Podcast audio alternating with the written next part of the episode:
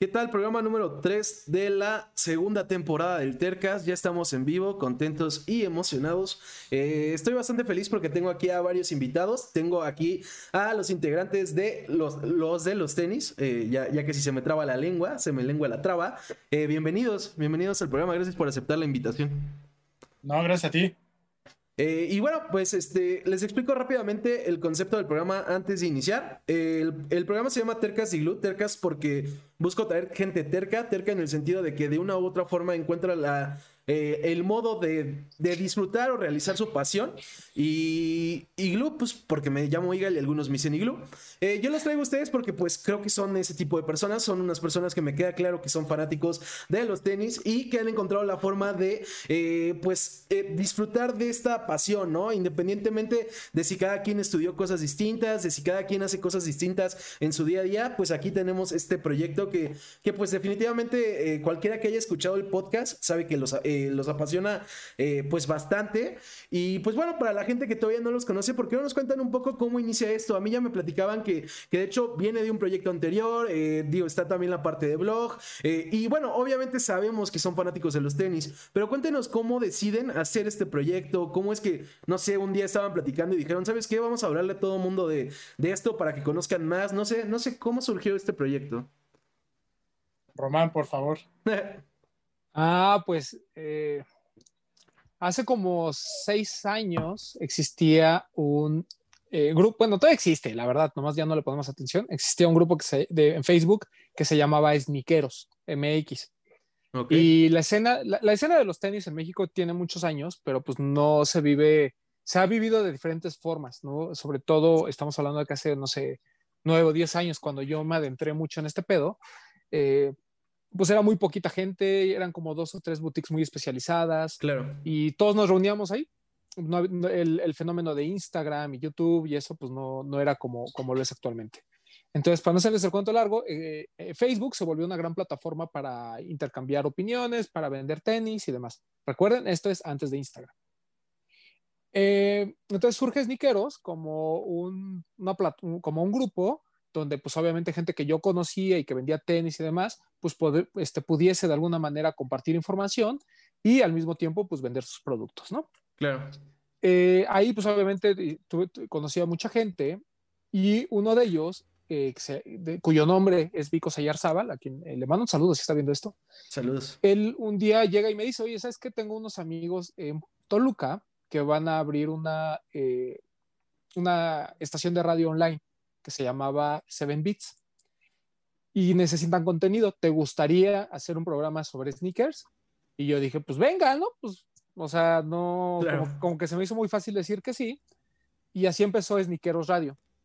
En, la etapa, en todos estos años que, que hicimos Sneakeros Radio, estamos hablando que empezamos en 2015 y hasta 2019, Breton, 18. 8. Este, pues obviamente hubo pues, diferentes etapas eh, tuvimos muy buenos invitados, la gente de las marcas empezó como, como a confiar en que había un programa de, de, de radio sobre tenis, claro. pero el problema que teníamos es que vivía en 7 Beats, vivía en SoundCloud y pues obviamente nadie nos escuchaba, ¿no? Porque en esta página, pues sí teníamos, la verdad es que sí teníamos nuestros, nuestros radioescuchas, ¿no? No eran este, miles, pero sí eran una cantidad sí, importante. Claro sobre todo para el tamaño de la estación, éramos el, el, primer, el, primer, el primer lugar en cuanto a programas en esa estación, okay. en cuanto a audiencia, y este, pues obviamente como que empezaban a ver, ¿no? Que hacíamos cosas. En ese proyecto en algún momento estuvo Mau Espejel, y un día Bretón, Mau y yo, que, que empezábamos a, a, a este, a, salir juntos y a platicar y todo eso, se nos ocurrió hacer un proyecto y, y nace los de los tenis. Claro. Estamos hablando que eso nació en 2010 7 me parece, 16. 16. Ok. Entonces sale en 2016, Breton ya colaboraba en, en Radio, Mau ya colaboraba también y decidimos hacer eh, los de los tenis, igual como tú lo acabas de comentar, así fue, estábamos en un Starbucks, estábamos platicando, dijimos, hay que hacer un blog y lo claro. hicimos. Y, se, y, la idea era que viviera como blog, o sea, que realmente este, nosotros escribiéramos, la gente leyera lo que decíamos, eh, opiniones, este, anécdotas, una que otra cosa sobre información y demás. Eh, y después, un día también yo llegué y les dije, ¿sabes qué? Sniqueros Radio, pues sí está padre, porque además pues se va a 7 bits y lo intentamos llevar a video a través de Facebook Live. Y les Claro. dije, ¿saben qué? Ya, ya no vale la pena tener como dos plataformas. O sea, porque por un lado vivía los de los tenis ahí como un blog y por otro lado vivía Sniqueros Radio también separado. Sí, sí, sí. Entonces les propuse, oigan, pues ya ahorita que está el tema de los podcasts como más arraigado, la gente está empezando a escuchar y eso, pues cambiemos el nombre y migremos a los de los tenis podcast. Y es Claro. así como surge el, surge el proyecto. Eh, ya llevamos, ya vamos para dos años con, con este tema, este o tres, tres o dos. no- Para no sé. dos. Sí, es- para, Para dos. dos. Ajá. Ya oficialmente como, como Sniqueros Radio, un, un programa que vive en Spotify, vive en Apple Music, lo pueden ver ya en YouTube. Entonces, este, pues nos ha ido bastante bien. La verdad es que sí, eh, sobre todo ahorita con el boom de los tenis, creo que ha sido bastante reconfortante que, que el medio pues esté causando al menos cierto ruido dentro de la gente que le gustan los tenis. Claro. Y bueno, este, nos avalan ya eh, pues, casi seis años de experiencia si contamos Sniqueros Radio. Claro, claro. Y bueno, eh, paréntesis, aprovecho para saludar a la gente que viene llegando, a la gente que ya estaba. Saludos a Primo, saludos a Alfredo y gracias por tu follow. Saludos a José Trick, que justo está diciendo que lo sigan a donde sea que vayan. Eh, y bueno, eh, ahorita que justo comentabas algo súper importante, que es que, y que estoy de acuerdo y que obviamente ustedes están de acuerdo, que es que eh, los tenis ahorita creo que tuvieron como un boom, ¿no? Hay más gente que, le, que, que se está volviendo aficionada de, de justo de coleccionarlos, de conocer más. Yo les comentaba antes de entrar en vivo que sinceramente, si bien a mí me gustan los tenis, para empezar no soy un conocedor y segundo no soy un fanático coleccionista que, que te puede decir un modelo luego luego o que, ni siquiera me sé nombres de modelos, ¿no? O sea, me sé lo más básico eh, porque me gustan, pero pues no sé de esto. Eh, yo lo que quiero entender es eh, cómo le explicaría, explicarían a una persona, por ejemplo, como yo, el, esta, este, esta pasión por los tenis que, que tienen tantas personas, ¿no? O sea, grado que justo, por ejemplo, mi cuñado también es fanático de los tenis y, y, conozco, tengo muchos amigos que lo son. A mí me gustan, pero no termino por entender, eh, si bien no critico, no termino por entender por qué les encantan tanto. Ustedes siendo eh, tan fanáticos, ¿cómo me, explicarían a mí? Eh, lo que lo, ¿por, qué, ¿por qué sienten esta pasión por esto? ¿Por qué aprenderse? ¿Por qué saber tanto de la historia? ¿Por qué leer tanto? O sea, ¿por qué saber de, de, o sea, de los componentes del tenis, etcétera? ¿Cómo me lo explicarían a mí? Eh, pues mira, la verdad es que es completamente innecesario. O sea, eh, los tenis es algo que nos gusta, pero claro. Bueno, o sea, hay que, hay que entender que hay como yo, yo, yo dividiría como de manera muy general como, como, tres cosas, ¿no? Una está la parte romántica, que es la que te podemos contar desde nuestra perspectiva. Otra está la parte eh, comercial, o sea, la parte de negocio. Claro. Y la otra es la parte de, de, moda, ¿no? Que también me parece que es como la parte más utilitaria del, del tema de los sneakers. Eh, hablando de la parte de romántica, pues yo creo que eh, al final, durante nuestra vida hay ciertos objetos materiales Claro. Eh, que, que, significan algo para nosotros, ¿no? Así como para nosotros los tenis, va a haber gente que le gusten las guitarras, va a haber gente que le gusten los gadgets, claro, ¿no? O claro. sea, todo depende de, de, de, con, de, con, qué has convivido durante tantos años, agarras un gusto. Sí, claro. Eh, en, mi, en, mi, caso, por ejemplo, y creo que también es el caso de, mis compañeros, pues realmente los tenis pues vivían, ¿no? Bajo este espectro de me gustaban, eh, yo en los noventas pues, me gustaba el básquetbol, entonces pues lo más cercano que yo podía tener eh, de mi jugador favorito pues eran los tenis, ¿no? Me los sí, ponía claro. y sentía que iba a jugar con, con ellos. Entonces bajo esta fantasía eh, infantil pues vas desarrollando este gusto y vas aprendiendo, ¿no? Y te das cuenta que los tenis pues también tienen eh, cierto bagaje cultural porque en el mundo hay muchas boutiques que se dedican a hacer colaboraciones y de alguna manera pues te inculcan cierta claro. este, información, ¿no? Como, lo, eh, como siempre recomendamos algunas como Concepts Kit, ¿no? Que, que, no, sol, que no solo es, eh, es, es, es, toda esta parte de, story, de, storytelling detrás de una pieza, ¿no? Que lo hay en, en, los relojes y lo hay en muchos coleccionables, ¿no? Es claro. decir, yo, aquí está la pieza, pero además detrás de esta pieza hay todo este, toda esta historia. Y obviamente pues hay siluetas o hay, hay siluetas que, que usamos o, bueno, modelos de tenis que pues tienen añísimos en el mercado, ¿no? Estamos hablando del Chuck Taylor que tiene más de 100 años, sí, estamos sí. hablando de el Superstar que tiene 50 años, el Stan Smith anda por esas, o sea, hay como muchas piezas que, que, que son de uso común, que la gente pues no sabe, ¿no? Que, que tienen muchísimos años, entonces claro. siempre hay una historia detrás, ¿no? Incluso hay piezas que, que tienen mucho que ver con la cultura, sobre todo estadounidense, pero en México, pues también existe, ¿no? Nosotros realmente somos como un espejo de lo que pasa eh, con la cultura norteamericana. Entonces, cuando vemos que los tenis se convierten en un tema eh, redundante, pues también volteamos a ver, ¿no? Eh, yo, yo te, te, podría decir que, que, la parte romántica también para nosotros tiene que ver con las historias que nosotros vivimos con los tenis, ¿no? para mí hay objetos, yo sabes, por ejemplo, yo no sé, a lo mejor mi primer viaje a Nueva York, no me preguntes qué ropa llevaba, no me preguntes a lo mejor qué cosas conocí, pero pregúntame qué tenis compré y qué tenis llevaba y seguramente te lo voy a contestar, ¿no? Okay. Entonces se vuelven como un objeto al que le empiezas a poner mucha atención. Repito, o sea, para, siempre lo hemos dicho, ¿no? Es lo, es lo más importante de lo menos importante, ¿no? O sea, claro. es, es, hobby, son cosas padres de, de aprender y justamente en, en, este mundo en el que ya el, el tema de los tenis está creciendo por la parte comercial y por la parte de moda, pues creo que es ahí donde nosotros entramos a inculcar un poquito de estas historias. Claro. No sé si mis compañeros tengan... Sí, aparte es este proceso como, como natural, yo creo que todos como seres humanos tenemos, ¿no? Que, que encuentras algo que te gusta, que en este caso, por ejemplo, los tenis, ¿no? Yo también desde chiquito me acuerdo que es una conexión que, por ejemplo, yo tenía con mi papá, ¿no? Que me llevaba, mm. no sé, a Tepito o a Zaragoza a comprar tenis, ¿no?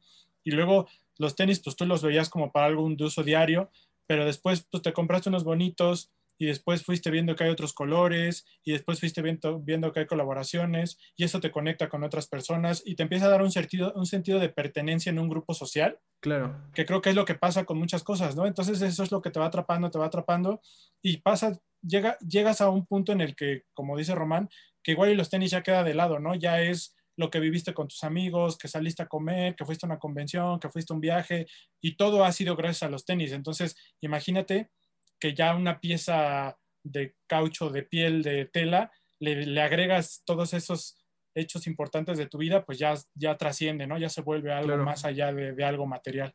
Claro, claro. Además, yo creo algo. Este, no sé en el caso de todos, ¿no? Pero mínimo en mi caso y en el de otras personas que conozco, cuando éramos chicos, así como decía Román, que veías a, el básquetbol, veías a tu jugador favorito y todo, a lo mejor tus papás no tenían para comprarte el par que traía el jugador, ¿no? Y ahorita, y vas creciendo, vas trabajando, vas teniendo dinero, y eso hace que, que compres lo que te gustaba antes y vayas empezando a conocer nuevas marcas, nuevos modelos y todo. O sea, también en parte es eso, ¿no? Yo creo.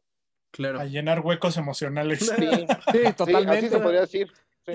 Todos sacamos nuestros traumas de distintas formas, ¿no? Yo lo saco a través tal vez de Star Wars y ustedes lo sacan a través de tenis. Eh, dice María Luce, yo considero que parte de la afición o gusto es el instinto natural de coleccionar diferentes cosas. En este caso, orientado a la cultura deportiva urbana, eh, pues sí, creo que va muy de la mano con lo que comentaban. Eh, justo aprovechando que leemos este mensaje de María, eh, si tienen preguntas pueden irlas mandando, no necesariamente las voy a leer en ese momento, pero cualquier cosa me las pueden volver a mandar al final y voy a intentar leer las más posibles. Sí, vi la tuya, Gaby, la estoy guardando, está muy buena. Este, pero bueno, eh, igual ahorita que estamos hablando un poco, eh, bueno, que estamos conociéndolos también para todo aquel que todavía no estuviera familiarizado con el podcast, con el blog, con los de los tenis, eh, pues a mí me interesa también saber, ¿no? Comentaban ahorita que también es algo social, obviamente, es algo con lo que conectas con cierta gente, ¿no? Hablando de tenis, pues vas a conectar con gente que le gusta esta misma afición, ¿no? ¿Cómo se conocieron ustedes? ¿Cómo se conocieron los integrantes de los, los de los tenis? ¿La cuentas tú o la cuento yo, Román? Pues tú cuentas nuestra historia y después contamos la de Pau. Mira, eh, primero, como, como te comentaba hace rato, el grupo empezó con Mau, que es otro coleccionista que ahora tiene su medio, Román claro. y yo, pero yo conocí primero a Mau, primero que nada porque Mau y yo somos americanistas, por eso ah, lado nos qué conocimos. Bueno. Oye, no sabía que eran hombres de bien, qué chido saberlo. y luego, y luego pues ya te das cuenta que, que, hay el gusto en común en los tenis, ¿no? Y fue que Mau me dijo, oye, pues es que está este evento de tenis, no sé qué, que es Sneaker Fever. Entonces yo fui a un Sneaker Fever, yo llevaba un par que conseguí unos días antes, que conseguí uno repetido, y yo lo llevaba porque me dijo, pues es que ahí puedes cambiar, vender, igual si hay uno que te guste, llévalo y lo cambias o lo vendes y te compras otro. Y yo traía uno y Mau ya conocía a Román, o sea, él ya se hablaba con Román, y fue y le dijo, oye, es que Bretón está vendiendo ese par, y yo le vendí ese par a Román y digamos que ahí fue el primer contacto. Ok.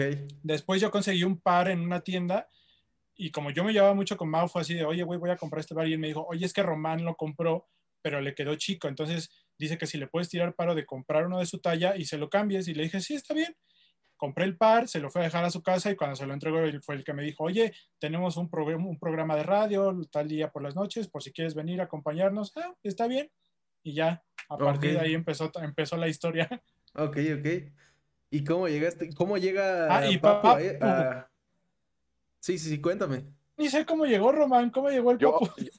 yo Papu sa- fue que yo los conocí a ellos en un evento que se llama Air Max Day, Ok. Ajá, que ajá, este, ahí los conocí, ¿no?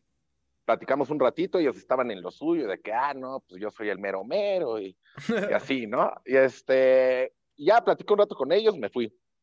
Después de eso, yo promocionaba mucho, que hasta la fecha lo hago, una tienda Ok. a esa tienda, es, esa tienda sacó unas gorras eh, como edición limitada, Ok. y a- pero a mí no me tocó, ¿verdad? Le tocó a Román y Román me dice, ¿sabes qué? A ti te gusta tanto, ven el próximo jueves, porque creo que era jueves o lunes, no me acuerdo. Bueno, lunes, ven el No próximo acuerdo, lunes ajá. al, al programa y este, Ah, lunes, y- lunes, lunes. Los lunes Yo- en la noche grabábamos. el lunes al programa y yo te la doy. Y dije, ah, va, y ya llegué y me dice, ah, aquí está tu gorra y así, ¿no? Bien amable, eh, joven Román. Y este, y me dice, cuando si era quieres- amable. Cuando era amable, exactamente. Y me dice, si quieres, quédate, quédate a grabar. Y le dije, sí, está bien. Y ya me senté y todo, ¿no? Y ya me despedí y me dice, cuando quieras venir, ven. Y yo dije, ah, bueno, pues ya de aquí soy. Y, y no dejé de ir. Qué chingón. Eh, eh, Sí, y, Es y que- también es conforme... que- No, tú, tú, No, no. es que, no, es que Sniqueros Radio cosechó muchos talentos, que sea cada quien. Qué chido. Y es que conforme fue creciendo el proyecto, pues ya evidentemente pues éramos Román y yo durante un tiempo, ¿no? Y Román pues solamente es la cara bonita del proyecto, ¿no? Y el, y el que sabe, el talachero soy yo. Entonces hubo ok. un momento en que yo necesité ayuda y el papu me dijo, pues güey, yo me la paso en el celular, yo te ayudo a manejar las redes sociales. Y ya fue como entró de lleno al equipo de los de los tenis del papu, él es el que maneja mucho de todo lo que ustedes ven en redes sociales. Ah, qué chingón. Correcto. Qué chingón. Eh, Así es. les voy a hacer una pausa eh, porque nos están dando, porque justo hablábamos de que somos americanistas, nos están dando el marcador de cómo van. Solo quiero saber si alguno de ustedes lo piensa ver después para no decirles, porque a mí me pasaba que el- luego mi papá los grababa y nos decían, pero si no les digo cómo van, cómo van las Ah, no te poderosas. preocupes, ya que aquí me están avisando que vamos Ah, ganando unos Sí, van ganando 1-0. Ahí nada más Ah, avísanos quién metió el gol, José, por favor. Chulada. Eh, Eman- dice- Emanuel Aguilera. Ah, qué bueno, qué bueno que me dices. Eh, y que de hecho Ochoa anda enfermo, ¿eh? Ochoa andaba, yo andaba viendo su stream antes de que entrábamos aquí. Ochoa con su COVID andaba streameando, ahorita ya está viendo el partido. Pero bueno, algo que quería preguntarles con lo que estabas cerrando un poquito, Bretón, que es eh, como. eh, ¿Cómo trabajan en equipo? O sea, los roles, en qué ayudan y demás. Es algo que yo quería saber, porque también los de los tenis creo que algo que tiene muy chingón es que está integrado por gente eh, muy distinta en el aspecto de, de qué estudiaron o a qué se dedican. Entonces, a, a mí me interesaba saber cómo se complementan y cómo trabajan en equipo para sacar esto adelante. Y, y pues sí, o sea, cómo trabajan en equipo, cuál es su proceso. Eh, no sé, cuéntenme. Eh, lo que dije anteriormente es broma, todos hacemos de todo, la verdad. Claro, claro. Pero la parte de producción me toca un poquito más a mí, en cuanto a que, por ejemplo, yo soy el que me encargo de editar tanto audio como video. Eh, eh, Papu, que es el que, como te comentaba, genera mucho de lo que ves en redes sociales, en Claro. Instagram Stories. Yo me encargo un poquito más de posteos. Román nos ayuda a generar contenido en cuanto a videos o, o, por ejemplo, de los invitados que tú ves en el podcast, mucho de eso lo genera Román. Román es, el que se encarga de gestionar todas esas entrevistas. Tenemos un- otro compañero que se llama Alex Delgadillo, que espero nos esté viendo, le mando un saludo. Anda por Él ahí. nos ayuda, él nos ayuda a generar contenido en cuanto a visual, en tomar fotos y todo eso de reseñas. Él nos ayuda mucho. Y hay otro en el equipo que se llama Max, que pues es como el que no hace nada, pero ahí está, ¿no? Y de repente, Max, escribe algo y ya nos ayuda, ¿no? Claro. Max, ven para tomar unas fotos y ahí va, pero, pero es como el que ahí el que menos hace, pero al final del día forma parte del equipo también. Claro.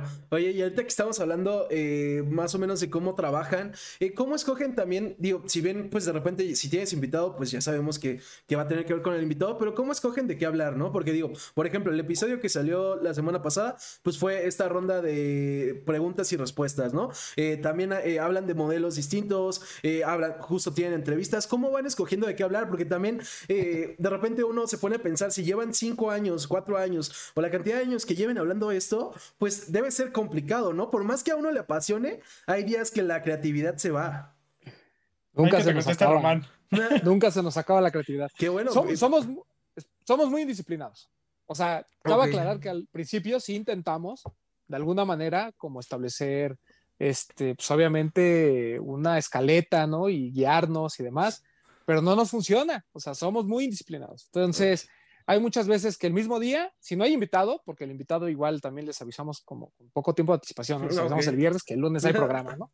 Depende del invitado, o sea, cabe aclarar, ¿no? O sea, cuando tenemos que bueno, no, no, y fíjate que, por ejemplo, los invitados como medio famosos que hemos tenido, o famosos de verdad, eh, sí, ellos sí les avisamos como dos días antes porque son amigos, ¿no? Ok. Pero normalmente les damos como una semana, ¿no? De, tiempo. El chiste es que eh, si no hay invitado, normalmente lo que hacemos es en la tarde antes del programa, como ir peloteando algunos temas, ¿no? Hay veces en que se nos acaba la creatividad y hacemos los QAs, ¿no? Ok. Y hay veces en que, pero normalmente, ¿sabes qué es lo que pasa? Que hay muchos lanzamientos. Entonces, podemos ir hacia lanzamientos. Si, por ejemplo, hay una marca que nos manda algún par o hay un lanzamiento importante de una marca, o una, una, celebración importante como lo es el Air Max Day y demás, pues obviamente dedicamos el programa a eso.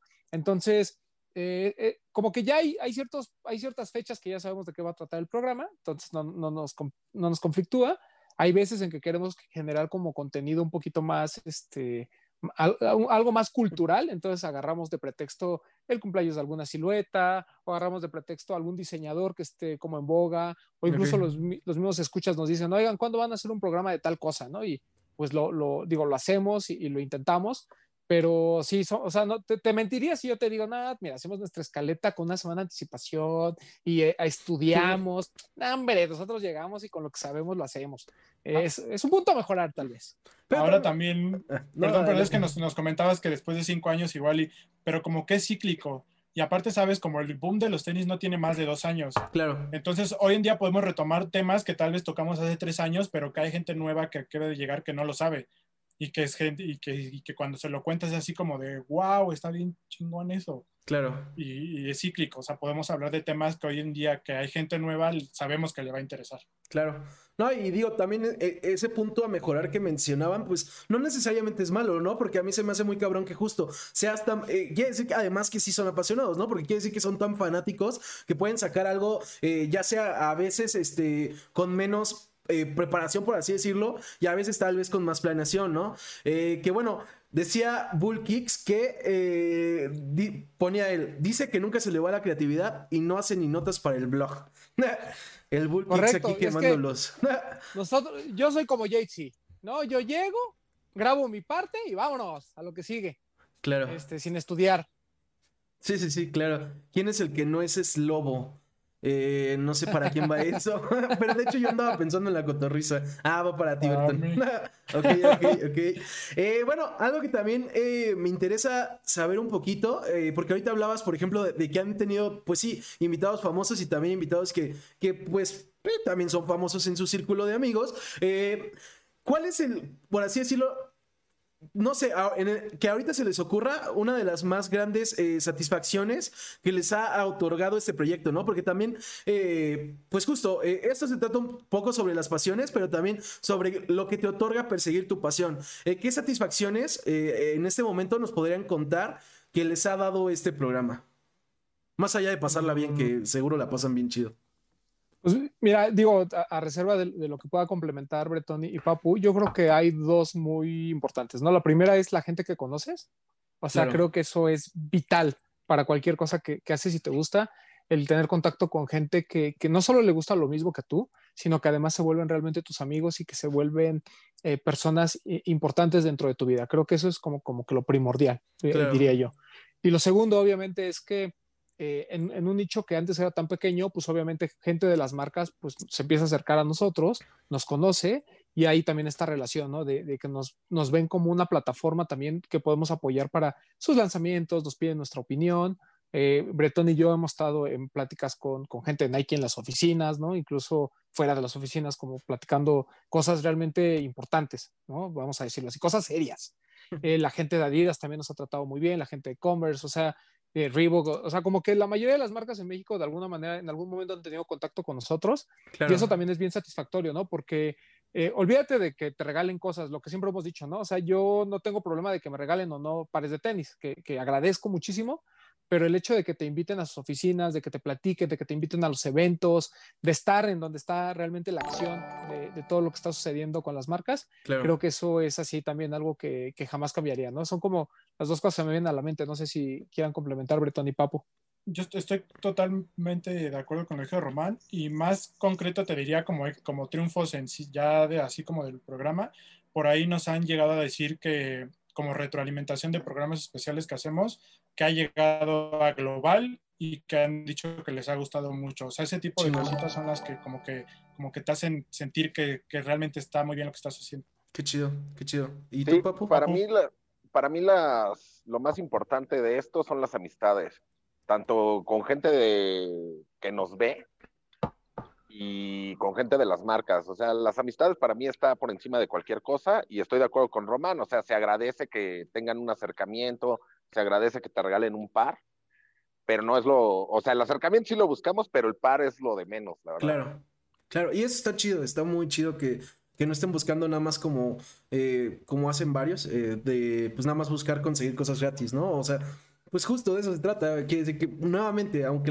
perdón que lo repita mucho, pero quiere decir que, que de verdad les apasiona. Eh, gracias por esos follows, Alex y Bullkicks. Eh, quiero preguntarles, porque digo, eh, cuando mencionamos la cotorriza, ya todos en el chat estaban hablando de la cotorriza, que quién es Jerry, que quién no tiene pollería, y etcétera. Entonces, bueno, ya que la gente habla habla de eso, cuéntenme qué otros podcasts tal vez, le, no sé si les sirve como inspiración, pero tal vez escuchan, eh, tal vez de repente de ahí aprenden algo. Eh, no sé qué otros podcasts les gusta, eh, además de, pues obviamente los de los tenis. Mira, pues yo... Mis este, dos amigos son los que más consumen podcast. Es que, mira, si, si habla, vamos, la verdad, yo solo escucho podcast de comedia y cuando hablamos de tenis, salvo que yo participe, este, solo escucho el de, de Sneaker Podcast de Complex. Ok.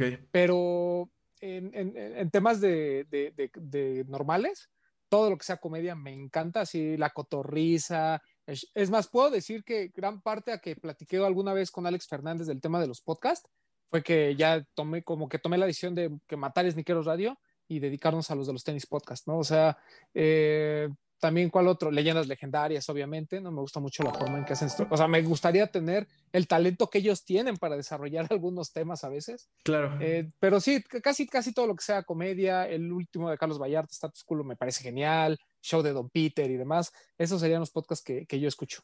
Claro. ¿Alguno de ustedes? Yo, yo les voy a dar mi top 3. Yo escucho de comedia igual, todos los escucho la cosa es que ya no me da tiempo para hacer otra cosa. Todo, todo mi tiempo está ocupado en podcast de comedia. Pero mi top 3 es el show de Don Peter, Ducas y Campesinos de Vallarta y Coco está bueno. Y el tercero, yo creo que sería el que acaba de sacar Carlos Vallarta. Me parece muy interesante. Muy bueno. Sí. Yo sí, la verdad, yo antes de hacer los de los tenis podcast, solo consumía los de Olayo Rubio que eran las repeticiones de todas sus transmisiones de radioactivo, pero yo no tanto, yo solamente el que comentó Román de tenis, el de Complex, y al, por ahí el de, ¿cómo se llama el que es el de la UFC que tiene su podcast? James Rogan. Sí. Ah, que entrevistó a Kanye, ¿no? Bueno, ese podcast a veces lo escucho, pero yo no consumo tanto. Eso está, está interesante, la variedad eh, de contenidos que consuman, aunque tú digas que consumes menos, Breton, siguen siendo distintos. Eh, gracias a todos los que están, eh, como dice Alex Delgadillo, porque así dice el chat, cometiendo el error de seguirme, muchas gracias. y bueno, ahorita que también estamos hablando de podcast, cuéntenme también ¿Hay algún podcast que alguna vez hayan eh, escuchado y no les haya gustado? ¿Alguno que, les recomendaron y pues a ustedes no, no les convenció? Porque digo, a todos nos pasa, ¿no? Que puede haber uno que le guste a todo el mundo y personalmente no te guste. Ay, el de estas chicas que también, que es súper famoso. ¿Te regalan dudas? Ah. Hijas de su madre. No, perdón. No pude. Escuché, mira, eh, eh, lo, lo escuché porque entrevistaron una vez a Alex, no me acuerdo a quién más y a mí, a mí no me gustó. O sea, respeto que a la gente le guste. Toca, la neta tocan temas muy interesantes, pero siento que, pues no me, o sea, no me parece que sean las, las, personas más preparadas como para hablar de ciertos temas que sí requieren como a un profesional y los quieren tocar con gente que, por ejemplo, cuando pues va Alex o cuando van los comediantes, dices, güey, no, o sea, no pueden hablar en serio, ¿no? Entonces, eh, siento como, como que esa, esa, esa, parte, pero, pero entiendo que a mucha gente le guste. Eh, claro. Lo, respe lo, respeto, ¿no? Y, sí, sí. y, de tenis, este, pues no, fíjate que, que, no, o sea, más bien siento que la gente que está haciendo podcast de, de tenis ahorita, pues es, es muy nueva y, y, a lo mejor no, para mí no tiene como que la credibilidad, pero eso es algo que se gana con el tiempo, tampoco claro. es que me parezcan malos, o sea, hay, hay, unos, hay unos bastante bien hechos, pero salvo ese de Se Regalan Dudas, que es como muy popular, eh, realmente como que no le he puesto atención a, a, otros ni me he atrevido a escuchar otros diferentes como para decir que algo no me gustó. Claro. Híjole, yo aquí ya voy a, ya me van a odiar, pero yo, mis amigos de Desempacados los quiero mucho, pero su primer intento que tuvieron de hacer de podcast, sí, no, no me gustó mucho, se me hizo un poco aburrido. Pero los últimos Porque, están buenos. porque ah, o sea, los nuevos, es que, es que como que volvieron a lanzar, a relanzar su proyecto y los nuevos no los he escuchado, pero su primer intento, la verdad, no, no me gustó mucho. Claro. ¿Y tú, Papu? En mi caso, yo no, yo no escucho podcast de, acerca de tenis porque yo soy mucho de que escucho alguna frase y se me pega y lo llevo a, a los de los tenis podcasts, como el Un Respeto de, de, Carlos Vallarta y cosas así. Lo llevo mucho, entonces yo prefiero no escuchar. Claro. Y que no me gusten, la verdad, que me hayan recomendado, si me recomiendan, no, no los escucho. Entonces, o sea, no le recomienden a Papo. No le recomienden. No me recomienden, no. Sí, exacto. eh, bueno, eh, Bullkick le manda saludos al becario, eh, que es, es de Desempacados. Eh, supongo que el único que aquí no sabe bien de qué hablamos soy yo, pero bueno, ustedes saben perfecto a quién le mandamos saludos. Eh, y bueno, me quedé pensando que el de, el de Se Regalan Dudas es un poco como el AME, ¿eh? o sea, o lo amas o lo odias de plano, porque sí hay mucha gente también que no le gusta. Yo no lo he escuchado, pero, pero sí no. conozco mucha gente que no le gusta. Yo, o sea, a, a, mí me parece pesado un poquito el, el, el acento de, de, de, O sea, tiempo. Están hablando con, está, estamos, está hablando alguien que le gusta la cotorriza. Ya de sí, entrada no, claro. ahí ya sí, no lo sí, pueden tomar en serio. ¿no? Y creo, creo que ese es el problema de todos nosotros, además. Creo que todos aquí escuchamos la cotorriza y ya ahí ya estamos sesgados. Claro, entonces, cuando escuchas se regalan dudas, para empezar, una persona que habla así todo el tiempo de, no, bueno, pues es que, oh, sí, amiga, o sea, como que a mí no me encanta. Claro. Pero la verdad es que luego sí tocan temas muy interesantes, que yo creo que sí, hay, hay veces en que se invitan a profesionales y eso, y está chido, pero los dos o tres que yo he tenido la oportunidad de escuchar eh, no me encantaron, me, me, hartaban como a los, al minuto 20. Hasta eso claro. sí las aguantaba 20 minutos. Pues es algo. Pero bueno, ahorita que estamos hablando de, de podcast eh, y pues esto se habla a menudo. ¿Qué opinan de, de, este boom que está teniendo, sobre todo en México, no? Hablábamos un poco del boom de los tenis. También los podcasts están en su mejor momento. Obviamente, en parte derivado de, de, la cuarentena, entre otros factores. Pero ¿qué opinan de esto? Porque si bien entiendo que tal vez lo lógico sería decir, pues que está chingón, ese, incluso nos conviene, pues también eh, quiere decir, y lo he hablado creo que en algún programa anterior, pues también quiere decir que hay más competencia, quiere decir que hay más variedad, pero también no solo todo es bueno, ¿no? Hay cosas malas, hay cosas buenas. Eh, no sé, ¿ustedes cómo ven desde dentro del mundo de los podcasts, cómo ven este boom que está teniendo esta, este formato, por así llamarlo? Um, yo, mira, yo creo que los podcasts son la gran, así, así como YouTube vino de alguna manera a reemplazar la televisión, los podcasts vienen a reemplazar el tema del radio, ¿no? Hoy en día, pues sigues con el mismo tráfico a pesar de que traigas el, el Waze. Entonces, claro. eh, de alguna manera ya el, el, radio como tal para informarte ya no lo necesitas, ¿no? Porque te informas de por otros mil medios, eh, sí, claro. en especial de Uno TV que te manda un mensaje o dos claro, eh, cada, cada rato, ¿no? el segundo yo creo que también es porque antes lo escuchabas como para el tráfico y eso, pero ya usas Waze. Entonces, al, al, lo mismo que pasó con Sirius en Estados Unidos, pues está pasando con, con Spotify y los demás, eh, tanto allá como aquí, ¿no? O sea, sí, claro. hay una expansión de los podcasts. Eh, yo escuché, yo platicando algún día con, con gente que, que, también crea, hace, crea podcast y demás, eh, me, me, decía, es que el tema con, con México es que particularmente no se ha podido este, monetizar, salvo cuando lo, lo, pones en YouTube. O sea, nadie sí, monetiza sí. solo con Spotify. Entonces, eso como que también ha detenido a muchos creadores de contenido a generar solo un formato de audio. Eh, en el tema de los, de los tenis como tal, yo creo que la gente, y a lo mejor me van a odiar por lo que voy a decir, pero creo que mucha gente que hace podcast es porque a lo mejor no se siente con la seguridad de hacer video. Claro. ¿no? Entonces prefieren est estar eh, y mantenerse en un canal de, de, audio O puede ser incluso que a lo mejor no se sientan con los recursos para competir en calidad a nivel de video, entonces lo haces a nivel de audio y, este, y, olvidas un poquito el video. Y la gente que le va muy bien haciendo videos, porque el tema de los tenis es muy visual, pues obviamente nos anima a hacer podcast, porque cuando no, a nosotros nos pasa, ¿no? A veces somos tan clavados en el tema que cuando tú escuchas el, el podcast sin ver YouTube, o sea, solo, solo a través de Spotify, te empiezas a perder.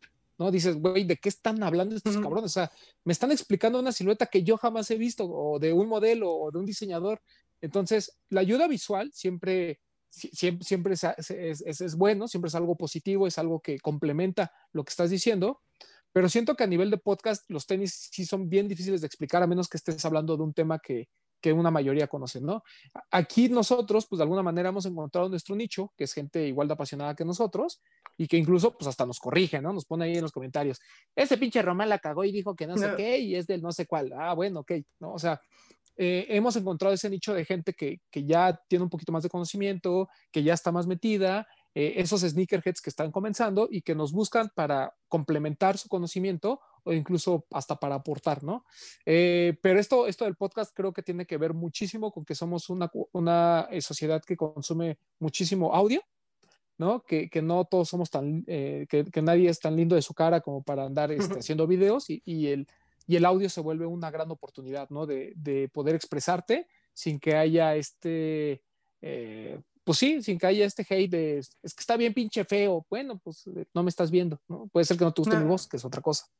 Pero yo creo que va, va, por ahí, ¿no? O sea, es, es una sustitución total de, de, lo que antes escuchábamos en radio. Por eso es que programas tan famosos como Marta de Baile ya también tienen su podcast. Sí, claro. O sea, aquí el tema es que ellos, por ejemplo, eh, yo, yo le ponía ejemplo, el, el, el, ejemplo a Alex Fernández, ¿no? Yo le decía, es que si tú ves cómo lo hacen la gente en Estados Unidos, el tema del podcast, es bien interesante, porque si tú escuchas cualquier podcast, el que tú me digas norteamericano, que de esos que se escuchan muchísimo, las menciones son muy, no te voy a decir que son sutiles, porque claramente hacen las menciones, pero lo hacen como una parte del, del, programa, ¿me explico? O sea, no hacen como de, y ahora vamos a una mención, como en, como en los programas matutinos, ¿no? Si nos están hablando de un tema, ¿no? Hacen, hacen como un pequeño corte y hablan, ¿no? O empiezan el programa diciendo, ah, muchas gracias a nuestro patrocinador, este, no sé, Nike por este podcast, bla, bla, bla, y pues el eslogan y tan, tan. O sea, como que ya han sabido en, qué punto del, podcast tienen que meter las menciones. Y aquí en México el problema es que, pues las marcas, la verdad es que muchas veces no ponen esa atención, ¿no? Prefieren pagar por, por YouTube, que es, que es mucho más visual Creo que también eh, hay un tema de en cuanto a si voy a perder mi tiempo creando contenido, pues lo voy a perder en donde puedo monetizar y donde no. Entonces, sí hay mucha competencia, pero están como estos top 100 de grandes podcasts que escuchan millones de personas y después estamos todos estos que, que estamos viviendo aquí, que nos escuchan algunos, algunos cientos, ¿no? Entonces, eh, siento que, que, el tema del podcast se va a ir popularizando, se va a ir comercializando y ahí es donde va a venir realmente la competencia fuerte porque ya no solo va a ser el chavito que no puede hacer video y, quiere competir contigo a través de un podcast o expresarse a través del audio, sino ya van a venir pues, a lo mejor producciones más fuertes o, o, medios un poquito más este, de, más audiencia a querer también hacer su podcast, ¿no? Que como bien lo dice, este, comentó Bretón, el tema de desempacados. Desempacados porque no lo hace gratis, ¿no? Está dentro de Convoy, entonces, pues tienes que pagar para escuchar Convoy y de ahí pagas desempacados. Claro. Pero yo creo que es por un tema de la monetizada, más que realmente porque a ellos les gusta, hace que, que, la gente pague por su podcast. Claro, claro. Y también que los podcasts, el formato es muy noble, ¿no? O sea, es un formato que no, te, no tiene, o sea, no tienes que estar en punto a las 8 para escucharlo. Puedes descargarlo, escuchas media hora ahorita, media hora después, media hora en el carro, media hora mientras estás corriendo, que yo normalmente así le hago cuando escucho Ahora estoy escuchando uno nuevo que acaba de lanzar Román con los chavos de Laystop, que es otro medio, y yo cuando corro los estoy escuchando, ¿no? Entonces, creo que es la nobleza del formato también lo que ha impulsado mucho el, el boom de los podcasts. Claro. eh, dice Romeo Brajalgo que dice, yo acabo de empezar en este rollo de los tenis en la pandemia y está con madre aprender con ustedes y escuchar las opiniones. Eh, justo ahorita que comenta esto, eh, si alguien quisiera aprender eh, de tenis más allá de, eh, la respuesta lógica de, pues investiga, lee más, ¿qué le recomendarían? no sé, es que no sé cómo formularlo bien, pero a la hora de analizar un tenis, ¿no? A la hora de, hablar de, también de un tenis, como lo hacen ustedes, o sea, ¿qué elementos tomar en cuenta? ¿Qué elementos considerar? No sé, ¿cómo le recomendarían ustedes? ¿Cómo le hacen ustedes? Pues mira, nosotros siempre decimos que Google es tu amigo, ¿no? La información ahí está, chiste buscarla. Evidentemente hay gente que, quiere la, la, información un poquito más digerida, ¿no? Ya más, más para consumirla. Entonces nosotros la verdad es que no tenemos empacho alguno en recomendar a nuestros compañeros de los otros medios, ¿no? Existe Desempacados, que ellos te hablan de un panorama general en cuanto a noticias, lanzamientos. Están nuestros amigos de Laystop, que ellos son los, el medio perfecto si de una silueta que acaba de salir, tú quieres conocerla a detalle y su historia en profundidad, con ellos tienes que ir. Está Legendary Kicks, que tiene una visión un poco más juvenil, creo yo, o sea, hay muchos eh, y nosotros también recomendamos blogs que son como la base de esta cultura, que son los blogs extranjeros, ¿no? Está Complex, está High Noviety, está High Beast, está Nice Kicks, está Sneaker Freaker Mac. No sé si me falta algo más, Román. No, coincido totalmente. Eh, yo creo que ya no hay pretexto. Antes nosotros sufríamos porque realmente todo el contenido era en inglés, ¿no? Eh, los medios normalmente en México, en, el mejor de los casos, agarraban y traducían pero a veces la información no estaba como, como al, mismo, al mismo tiempo, digamos. Entonces, hoy en día, ya la verdad es que todo esto ha cambiado y todo depende de qué es lo que quieres saber. O sea, si quieres ser más clavado, pues obviamente, eh, como bien dice Bretón, está el stop, puedes ir a desempacados, puedes ir con nosotros, ¿no? Si quieres algo, un panorama más general, eh, Legendary Kicks, que normalmente también mete noticias y son un, formato un poco más juvenil, está Sneaker Game MX, que también este, te habla, ¿no? Como lo básico, Mau Espejel, que te habla sobre todo de lanzamientos. Entonces, como que cada medio además ha, encontrado como su forma, ¿no? Obviamente los dos grandes, que son Sneaker Fever y, Desempacados, junto con Laystop, creo, bueno, los tres grandes, eh, creo que ellos son la base de, todos nosotros y ya de ahí se deriva más bien, pues, qué te gusta, qué tipo de formato, eh, quién te cae bien, quién te cae mal, qué tipo de contenido te gusta, qué tipo de contenido no te gusta, y ya puedes ir decidiendo. Pero nuestra recomendación siempre es síguelos, dales una oportunidad y ya tú decides con cuál te quedas. Obviamente, pues como bien dice Bretón, eh, los padres de todos nosotros, pues sí son todos los blogs este, extranjeros que comentó el buen Bretón. Claro. Eh, algo que también le pregunto a los invitados cuando vienen, porque justo pues se llama tercas, porque necesitas ser terco para buscar lo que te apasiona, eh, buscar disfrutarlo, buscar hacerlo, porque la verdad es que también a veces se complica. Eh, se necesita ser terco para superar esos retos. ¿Cuáles son los retos que ustedes enfrentaron para hacer lo que han hecho, ¿no? Para hacer los de los tenis. ¿Qué retos han enfrentado? ¿Cuál ha sido como, no sé, el reto más complicado que tuvieron que superar? Mm, pues mira, creo que la única vez que, como que sufrimos, bueno, no sufrimos, pero cuando hay problemas, obviamente es cuando, cuando eh, hay un miembro del equipo que dice, pues hasta aquí, ¿no? O sea, ya no quiero estar. Es como que lo más que nos pasa, ¿no? Pero realmente, pues no, o sea, yo me voy a preocupar el día que Bretón me diga, yo ya no quiero producir, ¿no? Y pues ni modo, voy a tener que buscar otro productor como en su momento. Este, pero fuera de ahí, yo, yo creo que número uno, parte de que lo hacemos por gusto, ¿no? O sea, afortunadamente y desafortunadamente, todavía no estamos hablando de que moneticemos como para pelearnos, ¿no? O sea, todavía no es así como de, no, pues es que este, de, los cinco, de los 100 mil pesos que pagaron este mes, ¿cómo los vamos a dividir? Pues nada, eso no sucede, ¿no? Entonces, e, esa es la primera. Eh, segunda, pues que nos llevamos muy bien, ¿no? Entonces siempre hay esta confianza de, pues, cuando, cuando yo no quiero este, eh, escribir para el blog, pues ya me regaña Bretón, este, cuando Papu no quiere hacer nada de redes sociales, nos regaña Bretón. Eh, cuando, no sé, cuando Bretón este, tiene hueva de hacer bien el video, pues ahí le echamos porras. O sea, no sé, como que gran parte es eh, eh, la buena relación que hay, el que a lo mejor no hay dinero, el que lo hacemos por gusto. Y yo creo que más bien a veces nos enfrentamos a este tema de, de, creo que el reto al que más nos hemos enfrentado es a contestar la pregunta hasta dónde queremos crecer. Esa es como, como la pregunta básica que nos planteamos, sobre todo cada año, ¿no? O sea, porque viene año nuevo, retos nuevos, ¿no? Este, los objetivos del año nuevo, y ahí es cuando empezamos, ¿no? A discutir qué, es lo que queremos hacer. Entonces, ahí viene lo difícil porque la respuesta, al menos por parte mía, es no sé, ¿no? O sea, yo no sé, o sea, porque pues cada vez la, la gente es más joven, mucha gente que entra al mundo de los tenis, pues lo único que quiere saber es en, eh, dónde puede comprar el par y en cuánto se puede revender.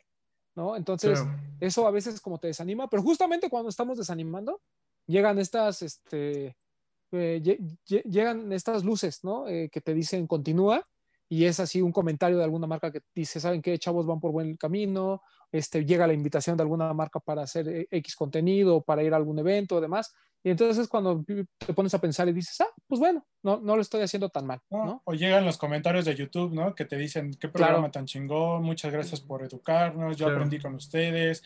Que te, te diría que el único reto es para nuestras carteras, porque evidentemente al estar en este medio, pues se te hace el vicio comprar tenis y llega un momento en el que tienes que decir, no puedo comprar todo, Claro. ¿no? Tienes que, que- que- que poner un alto. Creo que ese es uno de los retos más grandes, es, es para nuestras carteras también. Me imagino. Yo, yo tengo otro reto. Cuando, ahorita, porque todos, por la pandemia, todos estamos en nuestras casas, ¿no? Pero el, pro- el reto para mí era que cada vez que se grababa en algún lugar el programa y todos teníamos que ir y todos teníamos diferentes actividades, era decir, ¿sabes qué? Vamos a organizarnos de cierta forma para poder llegar a la hora que tenemos que llegar para grabar Claro. para mí, para mí ese era un, un reto y, y, pues, todos lo resolvíamos, ¿no? A nuestra forma, pero lo resolvíamos, llegábamos y creo que la constancia es algo que, que nos ha servido mucho. Claro, me imagino. Eh, dice Kid Beat que, bueno, me dice a mí, Igloo tienes el programa, en el programa al medio más chingón de sneakers en México. Entonces, bueno, supongo que ese es justo de los mensajes que ayudan. Eh, y bueno, ahorita justo que comentabas eh, el tema de, de la cartera también, Bretón, pues ya voy a aprovechar para darle pie a una pregunta que obviamente tenía que hacer por más veces que se las pregunten y es, ¿cuántos tenis tiene cada uno ahorita? ¿Cuántos pares de tenis tienen? Este, Vamos de más, de decirlo. más a menos. Tú primero, Román. Sí, tú Uf, primero. no, pues mira, siempre digo, que, siempre digo que hay como 600, pero creo que desde el año pasado digo que hay 600. Entonces seguramente ya estamos rozando los 700. Órale. Yo debo de andar por los 500 más o menos, yo creo. No manches. ¿Y tú, papu? Yo como aproximadamente como 200. ¿Y dónde los guardan? Ya se, ve- o sea, Ok. estoy viendo las cajas atrás, pero aún así son muchísimos. Ah, por ejemplo, hablando de las cajas, yo sé que es una pregunta tonta, pero ho- hoy estaba pensando de ¿qué cajas guardan y qué cajas no? ¿O a poco guardan todas las cajas? de- no creo que tengan ahí 700 cajas, ¿o sí? Sí. Yo, yo intento de la mayoría sí las guardar las cajas. No manches. No, sí es un chorro, es un chorro. ¿Y por qué las guardan? Por ejemplo, ¿por qué guardan las cajas? Si bien entiendo que tal vez si te mudas un día va a ser más fácil llevártelas así, ¿por qué guardarlas cuando ocupan un poquito más de espacio? porque es un tema también de cuidado de los tenis. O sea, si tú tienes los tenis eh, afuera, eh, de- no, depende de donde vivas. O sea, eso, también cabe aclarar. Si vives en un lugar húmedo, da igual, porque se te van a joder en caja o sin caja. Pero, por ejemplo, si vives en un lugar donde, en- o en, en el cuarto donde los tienes, da el sol, este, si los tienes sin caja, es muy fácil que se decoloren, es muy fácil Ok. que empieces a tener problemas con, con el tema del sol, o se amarillen y demás. Entonces, siempre es como bueno tener, eh, guardarlo en cajas. Y eh, de hecho, por eso ahorita como que está de moda algunas cajas como de plástico, en las que la gente pues, tira estas cajas de cartón y las pone en las de plástico, porque obviamente pues te ayudan a que duren un poquito más y demás. Eh, pero el conflicto está en que si tu cuarto le da el sol, tampoco esas cajas sirven. O sea, eh, Claro. también, te, también te truenan. Claro. También tenemos, creo yo, que muchos de los que somos apasionados de esto, esta mentalidad, este lado como romántico de que, de tener el par así como, como en su totalidad, ¿no? O sea, sacarlo de su caja. Hay muchos par, tú preguntas por qué, la mayoría, pues son por detalles, ¿no? Hay veces que son cajas diferentes, como por ejemplo esta que yo tengo aquí atrás, ¿no? Sí, claro. O que tienen de- detallitos, así como esta que tengo aquí. O sea, por ese tipo de cositas, que es como que guardas las cajas también. Claro. Eh, y ahora sí, algo que también quería eh, platicar con ustedes. Más que, bueno, son- es una pregunta que se divide en dos. Es, ¿qué necesitaría pasar para que vendieran parte de esa, gran parte de esa colección? ¿Y cuáles serían los que ve- venderían? No sé, puede ser la situación hipotética que quieran, pero tienen que vender. ¿Cuáles venden y qué tendría que pasar para venderlos? Papu, tú levantaste la mano. Ah. Es que en mi caso ya pasó. Hace dos años, este, una tía se enfermó que tuvo que estar internada en el hospital. Y yo dije, bueno, ¿qué hago? Pues voy a vender pares, ¿no? Yo creo que vendí como unos 150, 200 pares. Y, y los que sean, ¿eh? O sea, cuando tienes una situación así, Claro.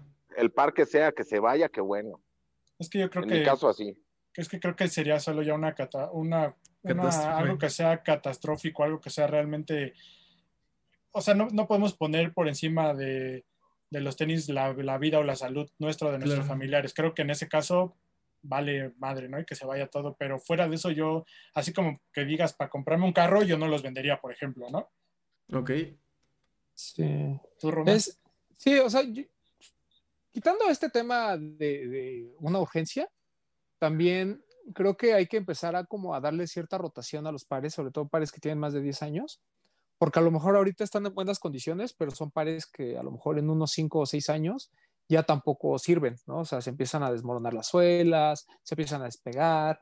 Entonces, sí hay veces como que tienes que darle cierta, cierta rotación. Hay gente que por, pues, por amor al arte los mantiene y le gusta verlos así como se desmoronan y demás.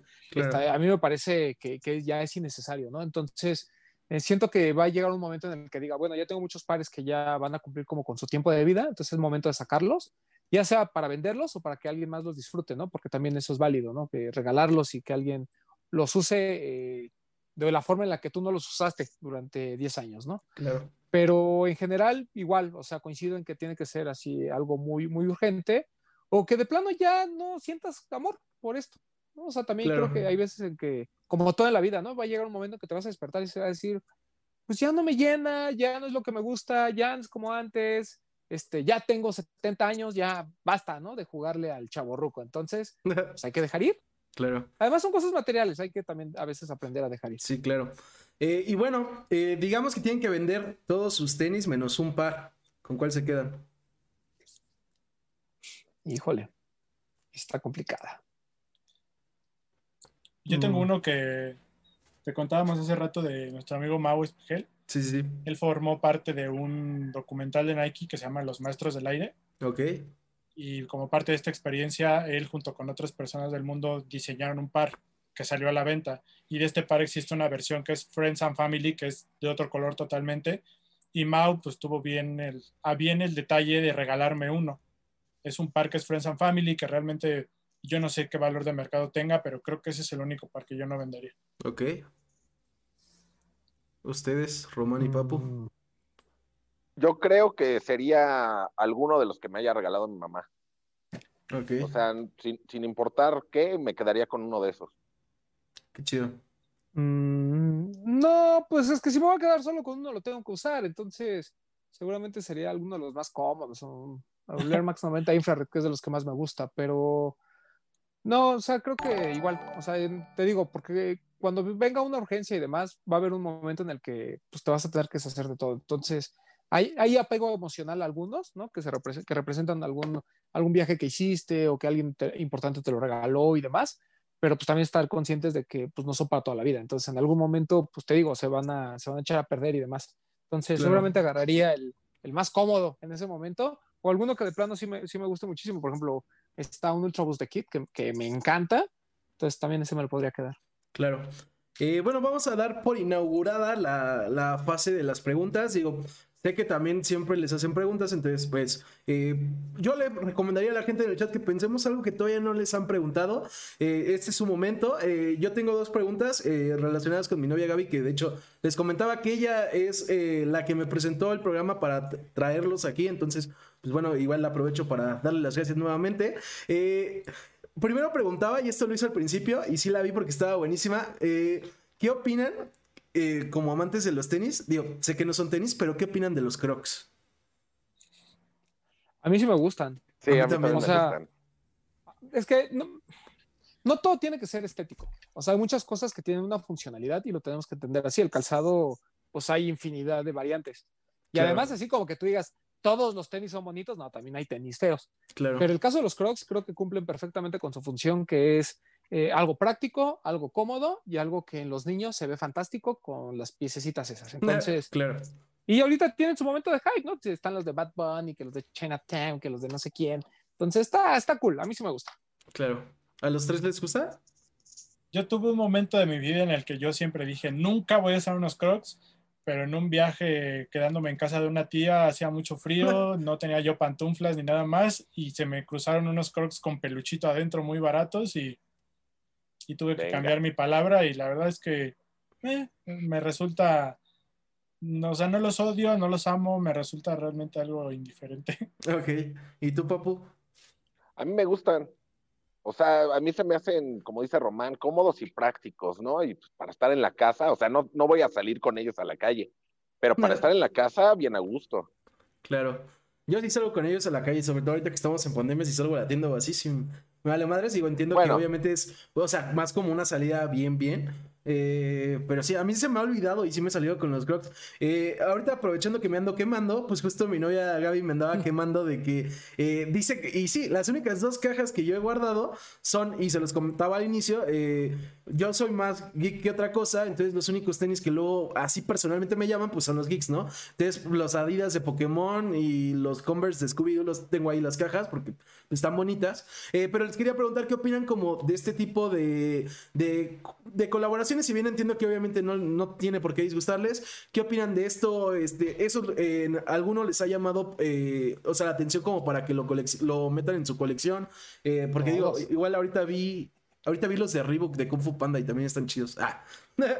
Sí, no, es que el, ese, tipo, ese tipo de pares son los que atraen a mucha más gente y son Claro. los que masifican el tema, ¿no? O sea, Claro, hay gente que a lo mejor en su vida ha comprado Reebok, ¿no? Y ven los de Kung Fu Panda y dicen, no mames, pues lo voy a comprar, ¿no? Claro. Y como que atrae nuevas generaciones, atrae otro tipo de mercado. Por ejemplo, la última colección de Adidas con Star Wars creo que fue algo que llegó a los fanáticos de Star Wars, que no, no necesariamente le tienen que hablar a los coleccionistas. Para nosotros es, son importantes porque son, normalmente son limitados, porque son piezas muy bonitas, ¿no? Que tienen una temática y demás.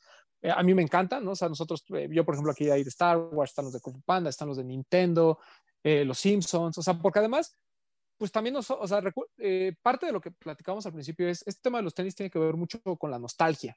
Entonces, pues muchas de estas cosas nos tocaron y es por eso que, pues está bien padre tener un tenis de algo que te gustaba de niño, ¿no? O que te Claro. gusta actualmente. Entonces, eh, sí, o sea, bienvenidos. Todos ese tipo de colaboraciones, todo ese tipo de ejecuciones, este, nos encantan y tenemos, seguro. Claro. O sea, yo, yo no me considero tal vez geek, pero yo, en, o, o sea, en mi generación, conforme fui creciendo, pues hubo muchas cosas que a mí me marcaron, ¿no? Como Pokémon, como Star Wars, como Los Simpsons, como por ahí ha habido Charlie Brown, Nintendo. Entonces, que se conecte con tu pasión, otra cosa con la que creciste y a ti te gusta mucho, pues es algo que te vuela la cabeza, ¿no? Yo personalmente soy súper fan de Star Wars también. Claro. Entonces, cuando hay tenis de Star Wars, pues todos los queremos, ¿no? Y, y, y, y como dice Román, estas colaboraciones son las que reflejan todo lo que nosotros queremos de un par de tenis, ¿no? Que tenga una historia, que tenga un material diferente, que tenga ahí que el llaverito, que el adornito, que, el peluchito, o sea, simplemente suman y complementan un par de tenis para hacerlo aún mucho mejor. Claro. Eh, dice Juanma que si le estamos diciendo que hay un multiverso, en, en efecto hay muchos multiversos, Juanma, gracias por ese polvo también. Eh, y bueno, de- decía Kid Beat que cómo no vas a ser geek si te desvelas jugando Fortnite, Bretón. Ah, claro, sí. Pero bueno, Tienes razón. eh, también Román, hace rato estabas diciendo que también hay tenis feos. ¿Qué tenis, personalmente, es el que no, no- un par de tenis que no les gustó nada a ustedes? A mí no me gustan los de diseñador. Los de alta gama, Ok, muy pocos me gustan, muy pocos. O sea, tiene que ser algo que realmente A sea muy usable y B tenga una connotación similar a algún par que ya conozca. Pero normalmente, este, por ejemplo, no sé, eh, lo que hace Rick Owens me parece que está increíble y se le ve muy bien a los vampiros del futuro, claro. pero no es algo que yo me pondría, ¿no? Este, por ejemplo, lo último de Louis, de Louis Vuitton y Virgil habló. Respeto a Virgil, me gusta lo que hace con Off-White, me gusta lo que hace con Nike, pero no necesariamente sus Louis Vuitton me gustan. O sea, no es, no es un par por el que yo estaría dispuesto a pagar esa cantidad de dinero, ¿no? Eh, pero hay unos muy buenos, por ejemplo, Dior- lo que está haciendo Dior me- es espectacular, ¿no? Eh, este, eh, Louboutin, estos que tienen como estoperoles y Sí, como sí. piquitos, a mí no me gustan. Entiendo que haya gente muy fashion que se le ven muy padres, a mí no me gustan. Claro. Pero en general más, va más por ese lado también, ¿no? El tema de que a veces no estás dispuesto a pagar ciertas sumas de dinero por pares que a ti pues no te llaman, o sea, no simplemente no, pues no te gusta. Claro. Sí, estoy de acuerdo con Román, porque de eso sí me atrevería a decir que unos son feos, porque hay otros que a mí me gustan, pero yo no los uso porque siento que a mí no se me ven bien, ¿no? El caso, por ejemplo, del Stan Smith de Adidas. Es un clásico, yo lo valoro por su contexto cultural, pero a mí usarlo no me gusta. Cosa que me pasa con los donks de Nike, que hoy en día es el tenis como el que vuelve locos a todos. A mí personalmente puesto ya no me gusta tanto, pero yo entiendo el valor que tiene el contexto histórico, lo que representa hoy en día en la cultura, pero yo para usarlos a mí no me gustan tanto. Claro.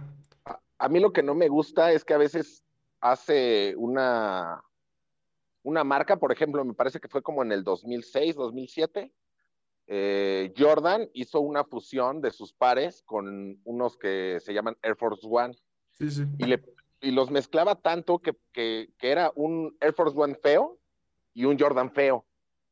¿No? Que lo único que tenía era un bonito, era un llaverito que traía con Ajá. la silueta Sí, del sí. Jumpman, pero no me gustan mucho ese tipo de fusiones. Los Y los- híbridos. y- sí, y los de alta gama que, que menciona Román a veces están demasiado exagerados. Claro. Ok, eh, y bueno, eh, pregunta Romeo que ¿cuáles pares recomiendan de high-end? Este, mira, por connotación cultural, la verdad es que Gucci es como, es como la marca este, eh, importante dentro de high-end, ¿no? Porque pues, era un tenis que en los 80s, en, la, cultura norteamericana, el drug dealer que traía sus Gucci, ese era el jefe, ¿no? Ese era el capo. Claro. Entonces, eh, hay, mucha, hay mucha connotación cultural con el tema de Gucci. Eh, yo recomendaría Dior. Creo que Dior hoy, hoy, en día es la marca, o sea, en cuanto a, a sneakers de alta gama. Eh, San Laurent tu, creo que tuvo un buen momento con, con, estos que parecen como Jordans. Este, la verdad, pues sí están muy bonitos y la calidad es buena. Si les gusta todo este pedo de Virgil Abloh, yo, yo no les diría que no. O sea, creo que el Louis Vuitton, pues por algo es lo que es. Entonces, eh, no, claramente también los consideraría si tuviese el dinero y, y, hay algunos colores que sí me gustan. Y pues ya, o sea, realmente yo les recomendaría más como que vieran colaboraciones de, de, de, de marcas convencionales, como lo que está haciendo New Balance con Aimé León Dior. Eso me parece también mucho más interesante que todo lo demás, ¿no? Claro. Eh, Valenciaga está de moda, pero sin duda creo que Dior y Gucci están por encima todavía. Claro. Sí, yo creo que Dior es el que tiene una propuesta mucho más apegada a lo que nosotros buscamos generalmente como coleccionistas o sneakerheads, ¿no? Porque las otras rompen un poquito el molde, a veces son cosas más locuchonas, pero lo que está haciendo Dior hoy en día creo que se ajusta mucho a lo, a lo que nosotros buscamos. Claro. A mí me gusta mucho lo que hace Valenciaga con, con Reebok. Ok. O sea, eso, eso que, que, ha, que ha hecho será de unos dos o tres años para acá, porque lo que hacía antes Valenciaga en tema de sneakers a mí no me gustaba nada, pero ahora ya son más deportivos, entonces me parece una buena opción. Ok, ok. Eh, ya casi para finalizar, decía Alex Delgadillo que pide que mm. Román hable de sus filas del de sus filas del complex. Uf. Ah, es que hay, hay, hay un hay, hablando de momentos duros que hemos pasado en este podcast, una vez fue eh, justamente eso. Eh, existe una silueta eh, que muy poca gente conoce, pero se llama, que se llaman Silva de, de fila. Okay. Y se llaman Silva porque era el par que utilizó Germán Silva, ¿no? un maratonista mexicano, ganador de Maratón de Nueva York. Entonces, en ComplexCon, uno de los eventos estos grandes de sneakers, hubo una colaboración con una tienda de Inglaterra que se llama Foot Patrol. Okay. Entonces yo dije, no mames, o sea, fila, este, Inglaterra, un mexicano, pues como yo no voy a tener la, el único signature que ha tenido algún mexicano en, en, el mundo, ¿no? Y dije, pues lo voy a comprar, ¿no? Además, pues 110 dólares, venga. Eh, pues claro. resulta que a Bretón le pareció la cosa más espantosa que he comprado en mi vida. eh, Papu me apoya, pero esa es la historia en general, o sea, es un par que tiene una connotación histórica de alguna manera. Se nos, sí, solo a mí se... se... me trabó un poquito. No, no, no, sí, se nos estaba ah. yendo Román, pero creo que ya regresó. Ah, ya, ya. Ya, lo bueno fue que fue ya, al final. Aquí. Eh, bueno, nos están diciendo que hubo otro ah, gol okay, del AME. Qué, qué bueno. Gracias por mantenernos actualizados. Eh, Increíble que sea 2-0. Roger. Venga. Increíble que sea Roger el que meta gol. Bueno, ya para finalizar, una pregunta que yo quería hacerles y que pues, tendré aquí al final. Bueno, no, dos preguntas. La primera, eh, les digo, yo estaba escuchando también, por ejemplo, el, QA que hicieron el programa pasado. Eh, ahorita nos hicieron más preguntas. ¿Qué, a, a- a pesar de todos los años que llevan, qué pregunta no les han hecho que les hubiera gustado que les, pregun- les preguntaran? Híjole. ¿Cómo estamos? Ah, no es cierto, Eh, no. eh, eh, Nunca esa, les esa, preguntan. justamente esa. ¿Qué te han preguntado que nunca te hayan preguntado? Esa es como la pregunta clave. Y básica, Eh, amigos. no sé. Y no básica. sé. Pues no, realmente, por ejemplo, hay, hay una pregunta que, que nunca nos han hecho, pero que siempre sacamos como, como nosotros durante las respuestas es, eh, por ejemplo, eh, si nosotros ganamos dinero de esto, ¿no? O sea, nosotros siempre lo especificamos así como desde un inicio, pero nunca nos han dicho así como de frente, oye, ¿ustedes están haciendo dinero de esto? Pues la respuesta es no, ¿no? Claro. Este, ¿Qué más? Pues no, normalmente son las preguntas como muy, muy habituales, ¿no? No se me ocurre Claro. algo que, que sea como Creo que no hay, no hay algo que no hayamos contado. Claro. Sí, exacto, más bien. Sí, me imagino. Ya, ya con tanto tiempo, pues me imagino. Eh, que de hecho ya ahí andan mandando varias, que seguramente tal vez en algún QA que hagan nuevamente, eh, como desde el que comieron o si ya tomaron agua hasta si tienen novia. eh, ahí están esas preguntas también. Y bueno, ya, última pregunta. ¿Cuáles son los planes a futuro que, tiene, que tienen los de los tenis? ¿Han planeado algo para futuros, no sé, para el futuro en general del proyecto? Sí. Pues mira, ahorita estamos como tratando de, de hacer más partícipe a la gente. Ok. Creo que durante mucho tiempo no nos habíamos dado cuenta que tenemos un, un fanbase eh, real que quiere aportar y que quiere convivir con nosotros. Claro. Hicimos un programa que llamamos Po- La Posada Esniquera. Ok. Y es- invitamos a gente y la verdad es que la pasamos muy bien y queremos como empezar también a involucrarlos. Por eso es que creamos ahorita una, una convocatoria eh, de algo que se llama Mi Par con Historia para que la gente pues haga videos o nos relate algunas de las historias que hay detrás de, de los pares que tienen. Este, otra cosa, pues obviamente tenemos que esperar a que pase la pandemia para volvernos a juntar y grabar en vivo en, en el estudio. Eh, obviamente, pues estamos buscando también a traer más este, otro tipo de invitados, ¿no? Que también pues nos ayuden no solo a darnos a conocer, sino que también nos den eh, como perspectivas diferentes. Eh, por ejemplo, tenemos pendiente ahí una entrevista con, con Alex Fernández, estaría padre traer de la cotorriza claramente, ¿no? Que les gustan los tenis, a Juan Bertó, ¿no? Que Claro. también pues, es ya ultra famoso y está en este pedo. Eh, pues es gente que conocemos, es gente que pues, hay una comunicación, entonces sí podríamos como, como invitarlos y pues nada, o sea, seguir, este, seguir haciendo lo nuestro, eh, tratar de hacer, de, de crecer lo, lo más posible, eh, pero sin perder lo que, la identidad y sin perder, este, pues de alguna manera el, el puesto que, que nos hemos ganado y la credibilidad que nos hemos ganado, ¿no? Claro.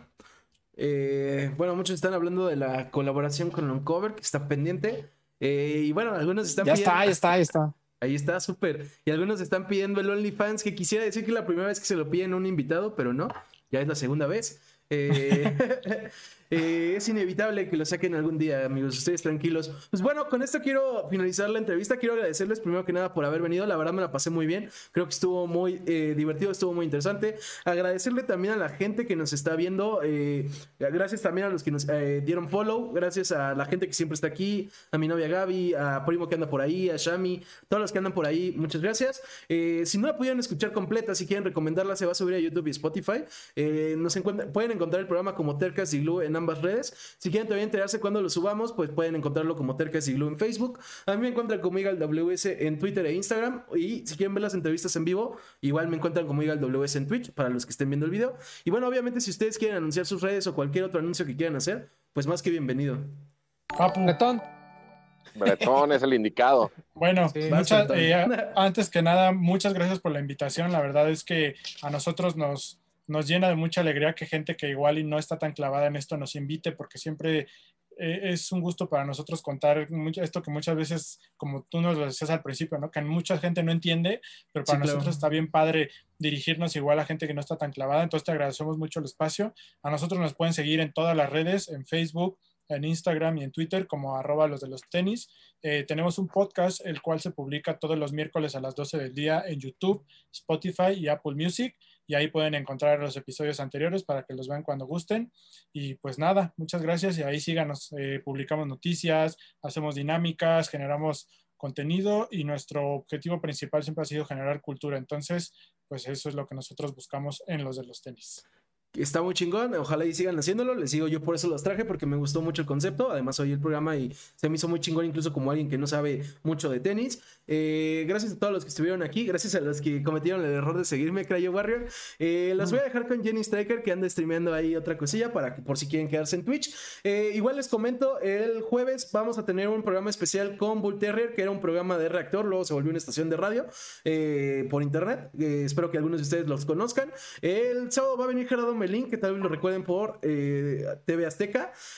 y mañana, los miércoles, tengo un nuevo concepto, un nuevo programa que de hecho ya tiene nombre, se llama los Villapelones, que es con mi amigo Pepe, que también streamea, en el cual platicamos de temas ajenos a lo que hago en el Tercas. Eh, pues son bienvenidos a venir cuando quieran y nos vemos pronto. Los dejo con Jenny Striker. Bye.